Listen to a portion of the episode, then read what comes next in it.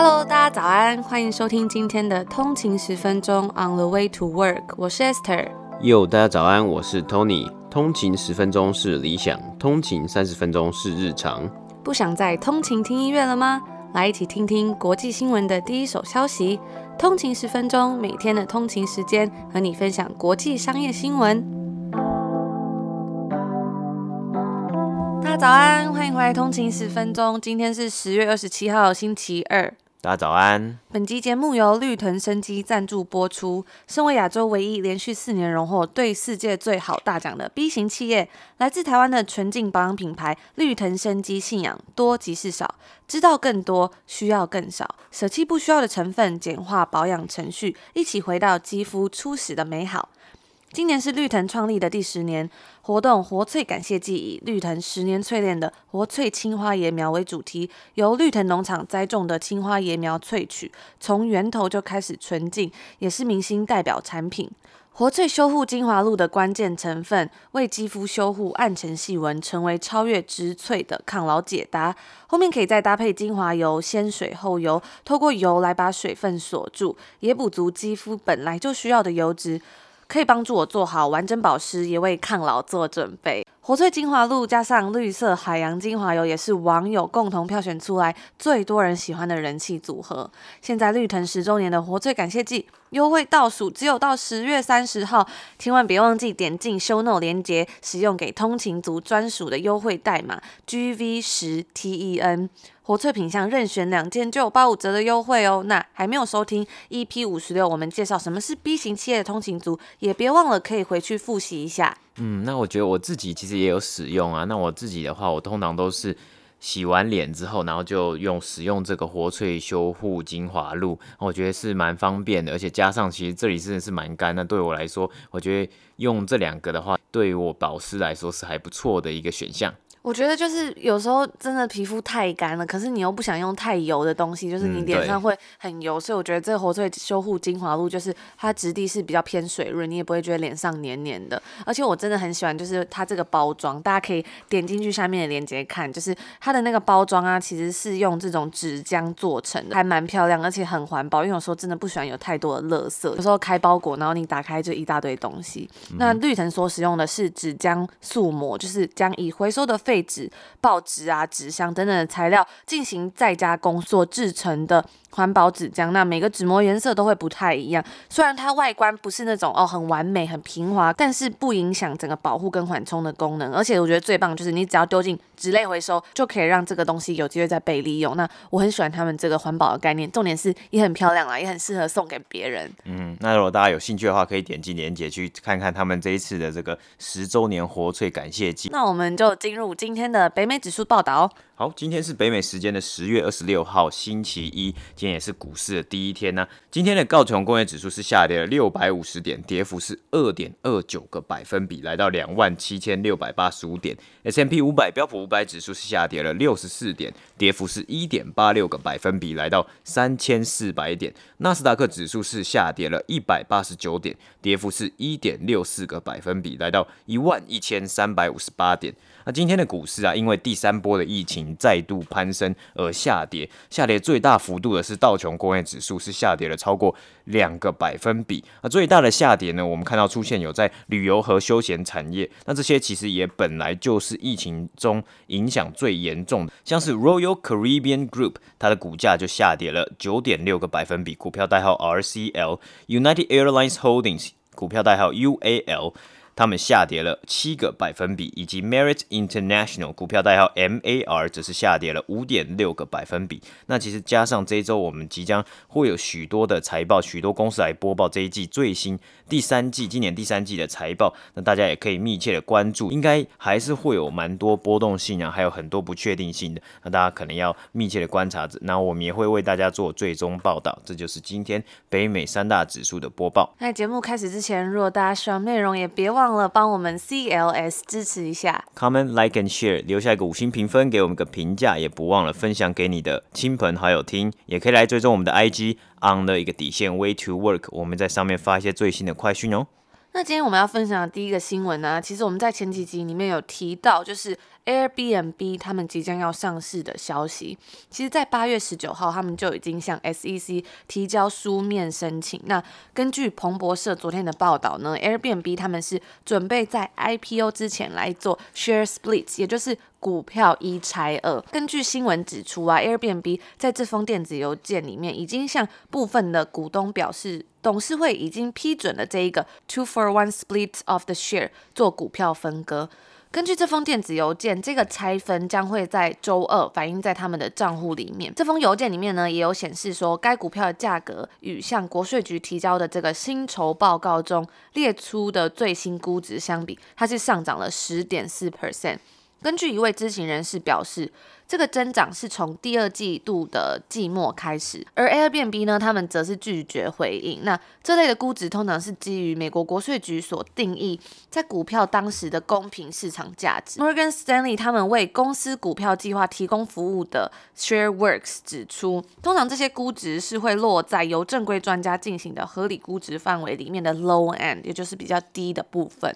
跟 venture capitalist 风险资本家所依赖的计算结果就不太一样了。该电子邮件里面也有说到说，在股票分割之前，截至九月三十号，每股的价格是在六十九点七十六块美金。而上一个 period 的价格则是在六十三点十五块美金。那分割之后呢？该公司截至九月三十日的普通股每股的价值会来到三十四点八八美金。而由于疫情导致春季订房量的重挫，Airbnb 的市值于下即 Airbnb 的订房量反弹其实是有吻合的。那知情人士也有透露，Airbnb 他们是希望在今年的 IPO 中，他想要筹到三十亿美金。这次 Two for One 的股票分割降低了这些参与 IPO 投资者的买进价格，因为你做完股票分割，它每一股的价格降低之后，大家的买进价格降低了，它也可能就会提高大家的投资意愿。那同时也可以让现有的持有人他的股票是增加了一倍，数量增加了一倍，因此他们持有的价值保持不变。那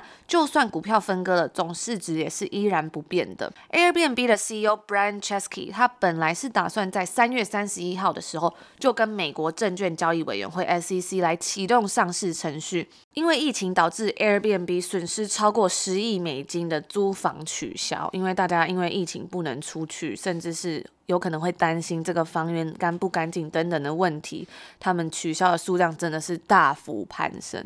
那随着消费者现在开始在家工作的时间变长了，大家利用这个机会想要寻求到郊区的房源，而且也比较倾向做长期的租房。Airbnb 对疫情反弹的速度其实已经有超出预期。知情人士有表示说，该公司从六月开始就有看到复苏的迹象。对比二零一九年的同月，预订量其实只下降了三十 percent。那虽然大家可能会觉得说这个三十 percent 听起来也是下降不少啊，但是如果往回看，对比今年五月份呢，它其实是比去年五月下降了七十 percent。所以这样相比之下，好像就没有那么多了。Airbnb 在四月份疫情大流行的时候，他们就有跟投资者举债了二十亿美金，当时公司的市值是一百八十亿美金。那这跟他们之前在二零一七年的一轮融资中三百一十亿美金的巅峰估值相比，已经算是一个大幅度的下降。Airbnb 在他们的 IPO 的市值呢，将会是基于他们现有的股份，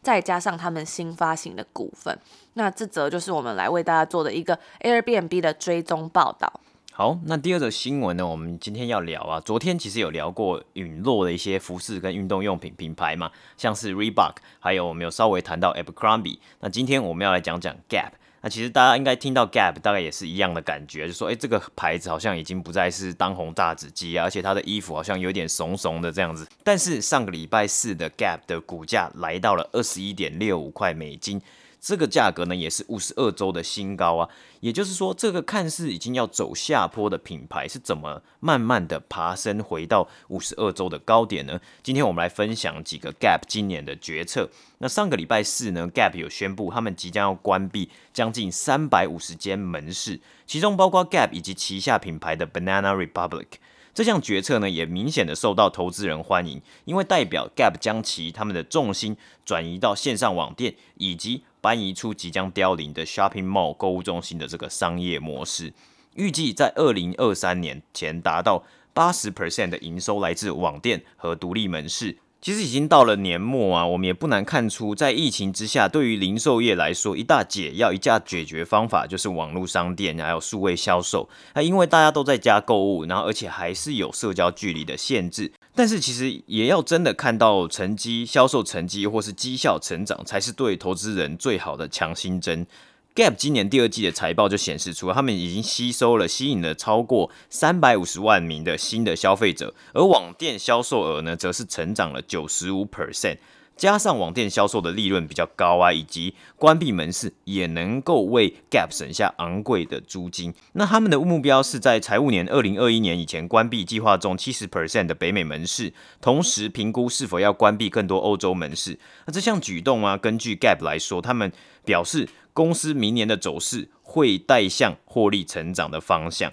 那不仅仅是关店啊，疫情也迫使这间长青老牌服饰业者寻求更多不同的策略。那 Gap 旗下是拥有了 Banana Republic、Old Navy 以及 Athleta 等品牌。在疫情期间，Gap 也与美国军方达成新的合约，他们进驻五十间以上军事基地的商店，以及将部分的产能转向制造口罩。那这个口罩的销售啊，也为 Gap 带来了将近一亿三千万的销售额，也算是另类的逆势成长的一个产业了。在六月时，Gap 也宣布与 Kanye West 合作，为同名商店，也就是他们 Gap 这个品牌开发独家的服装支线。当时甚至也导致了股价的飙升。那由于 Gap 希望能赶快在全球疫情危机期间触底反弹，并且保持竞争力。所以，Gap 的高层在上周四也有说到，他们正在对旗下品牌进行调整，像是他们旗下的 Banana Republic，他们本来是出售西装啊、洋装等办公室这种比较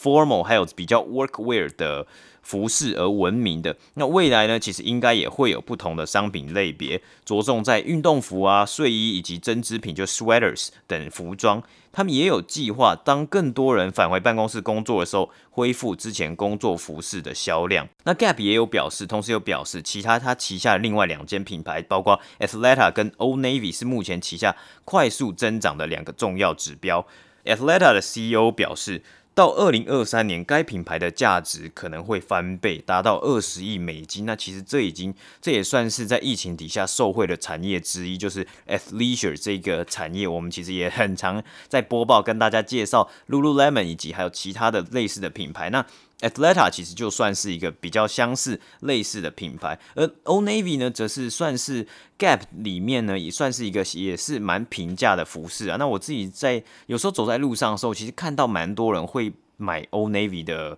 衣服，然后我看到路上还蛮多人提 Old Navy 的袋子。对啊，我觉得真的实不相瞒，每次经过这个 Old Navy 的时候，因为我很少走进去里面，但是我真的每次经过都会看到有人提着大包小包，因为他们感觉都买很多，真的是都拿着一大堆。Gap 也有讲到说，目前价值八十亿美金的 Old Navy 呢，它可能会在同一年呢、啊、成长至一百亿美金，所以与公司同名的品牌 Gap 一直是他们母公司的弱点之一啊。虽然今年有一些不错的决策，还有他们的策略，但是最终还是要吸引消费者来买单。所以你的产品的质量，还有你产品能不能吸引人，不会像。哦，又像是我这种消费者觉得他们的产品怂怂的这样子的感觉，那这个呢才是一个重点。那我觉得这也是未来值得关注的一个地方。虽然他们今年做了很多像是调整成本啊、减少成本、把重心放在网店的这些策略，但重点还是需要吸引新的消费者来做消费。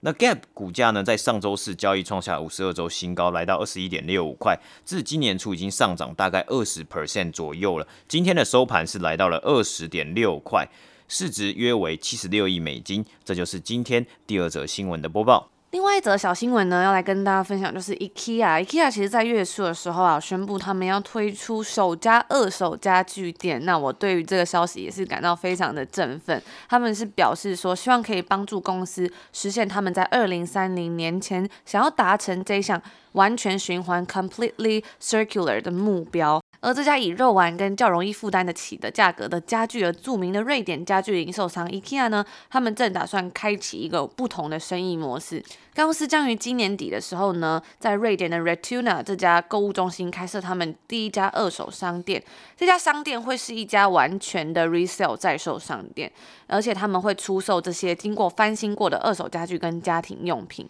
那会想要开这家店，其实很大有一个原因，是因为 IKEA 他们有我们刚刚提到这个目标嘛，在二零三零年达到完全的循环。另外，早在去年的时候，其实 IKEA 就已经推出一个可以出租他们的厨房用具跟家具的服务，而且在很多家 IKEA 店里面，他们有提供这个 bargain sections，就是让就是让消费者其实可以去购买那些经过翻新整理过的被退货的商品。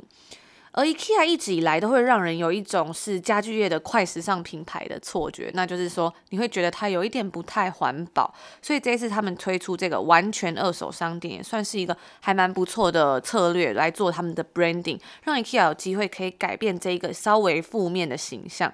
因为 IKEA 它的产品东西都比较便宜，材质呢也比较普通，所以通常它的家具会很难找到二手的买家。我记得之前有看有一张桌子，就是它非常有名的那个正方形的桌子，好像一张才一百多块而已，嗯，就是真的非常的便宜。但是现在网络上也常常看到有人就会分享说，如果你是要长期使用的话，千万不要买某一些 IKEA 东西，因为比如说它会被蛀掉啊，或是东西很容易坏掉。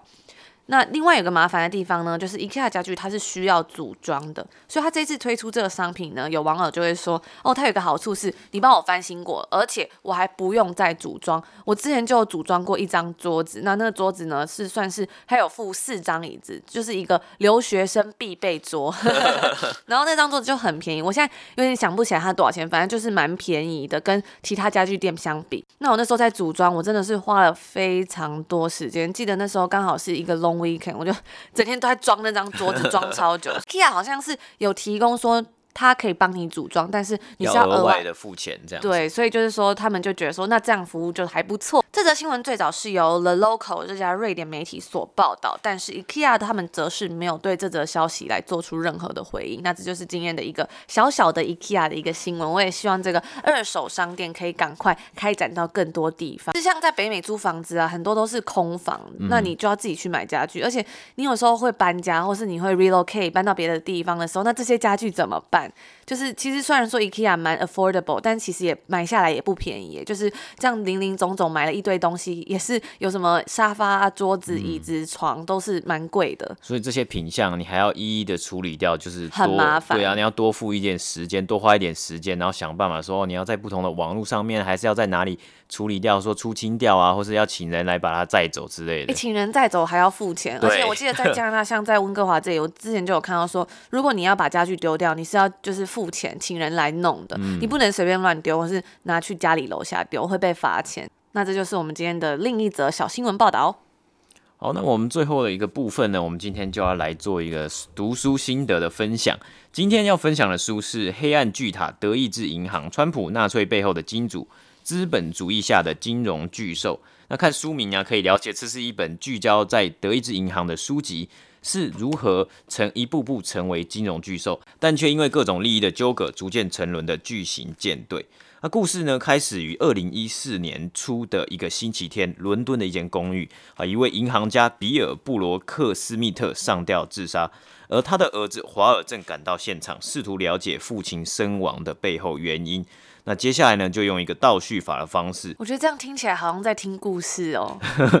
就是跟一般的那种金融书就还蛮不一样，是他就是用一种讲故事，像在看电影的方式。嗯，因为他分享了，他其实追踪了很多不同的银行家，然后还有他讲到了这些不同的银行家的背后的故事啊，他可能等于说他是讲他们人生的故事，你才可以更进一步的去了解说，他虽然在银行业工作，可是他背后的一些相信的价值观，还有他的成长经历，会造就他什么么样的性格。那德意志银行最早可以追溯回十九世纪，当时欧洲移民呢，他们怀抱的梦想前进美国以及世界各地，许多人成立新的企业和公司，德意志银行呢就成立了。最重要的目的就是要让德国企业融通在国际市场成长所必要的资金，而不受伦敦的银行家，因为当时比较强盛的银行业或金融业是在伦敦。不受伦敦的银行家刁难，因此一开始呢，他们不对个人提供金融服务，而是只服务快速成长的产业和公司，其中包括资助北太平洋铁路，包含帮助其发行公司债券筹措资金。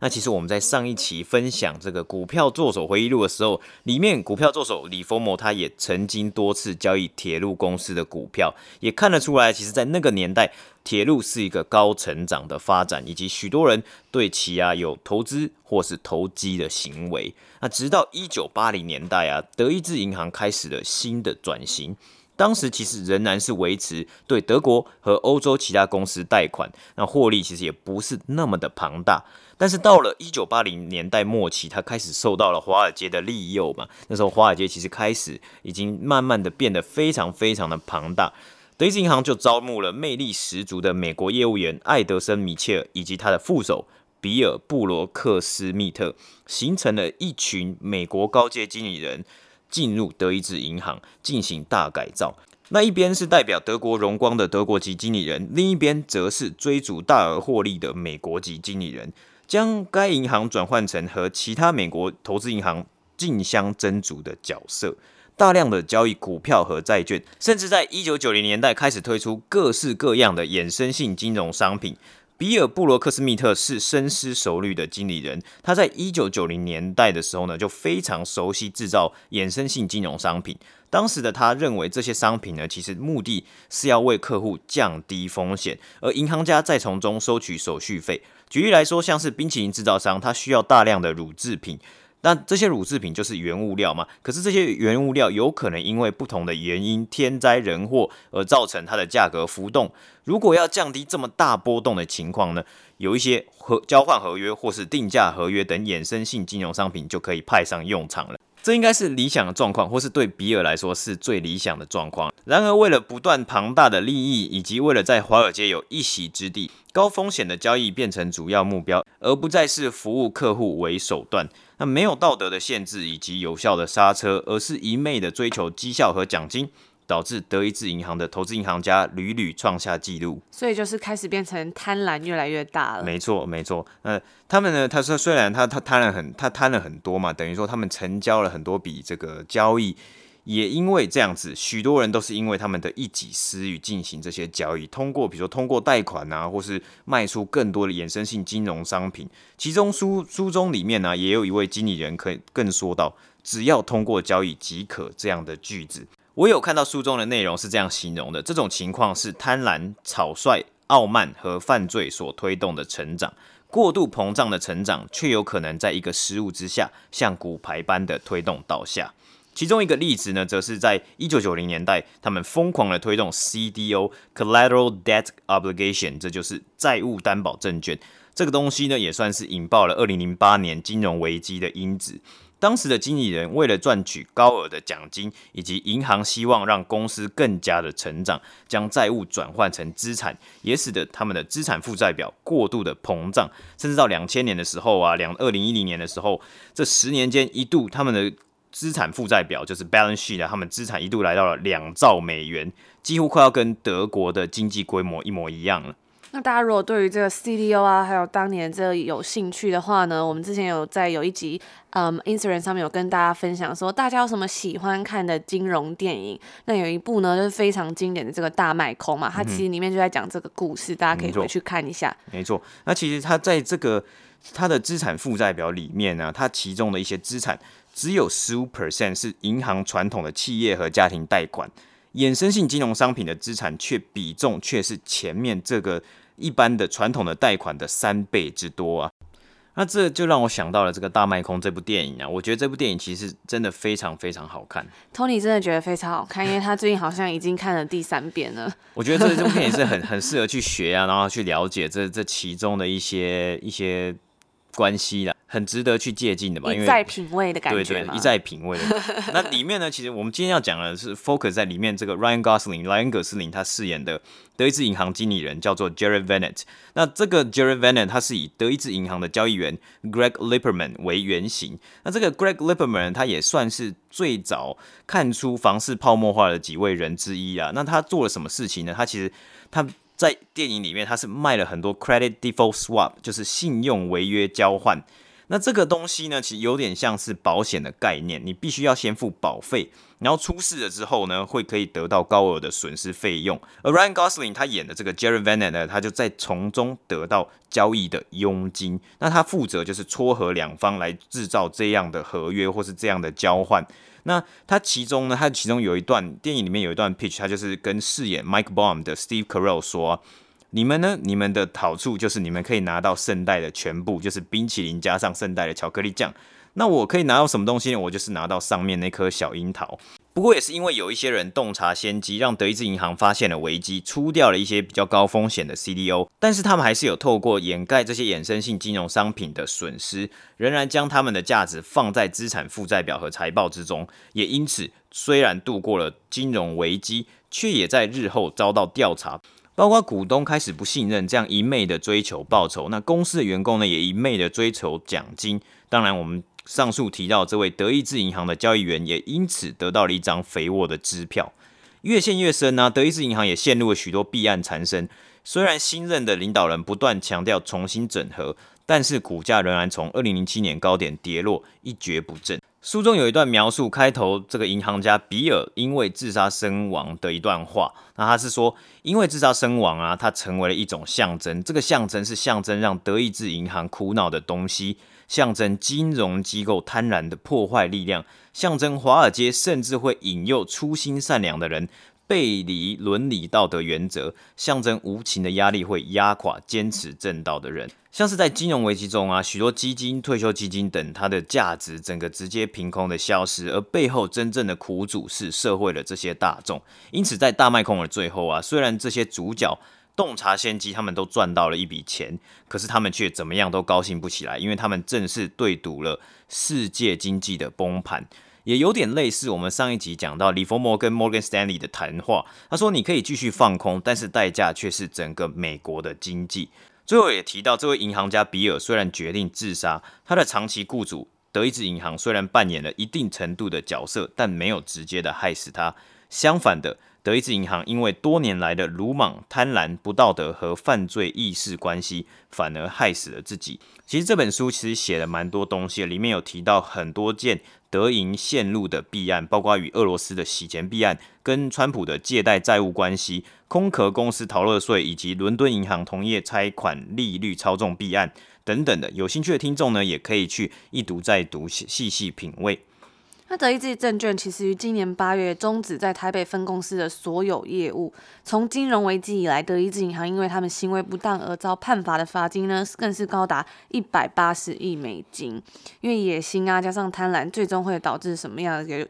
最终会导致什么样的结果？我觉得算是在这本书里面非常精彩的一个部分。而且我觉得这本书啊，听起来真的是一种很像真的在看电影。嗯、那其实大家应该对这种金融行业啊、投资银行也是充满了很多好奇心。有兴趣的听众朋友也千万不要错过。那我们现在有一个通勤族专属的优惠，是限量二十五元博客来全馆优惠券。所以如果大家有兴趣呢，也可以点入我们在 show not 的网址，你就可以现领现用了。那我们现在在 Instagram 上面也是有举办了这个通。通勤十分钟的宠粉活动啦，我们一样是会送出五本这一次我们今天讲到的这本非常好看的书《德意志银行》这本书。对，那大家也欢迎大家一起来参与我们的抽奖活动，一起来读书。嗯哼，所以就可以来追踪我们的 IG on 的一个底线 Way to Work，那上面会有抽奖的规则。那最后再提醒一下，通勤族绿藤生机十周年活萃感谢季即将要进入倒数啦，它在十月三十号就要结束喽，大家也别忘了点进 Show Note。可以使用我们通勤族专属的一个优惠代码 GV 十 TEN。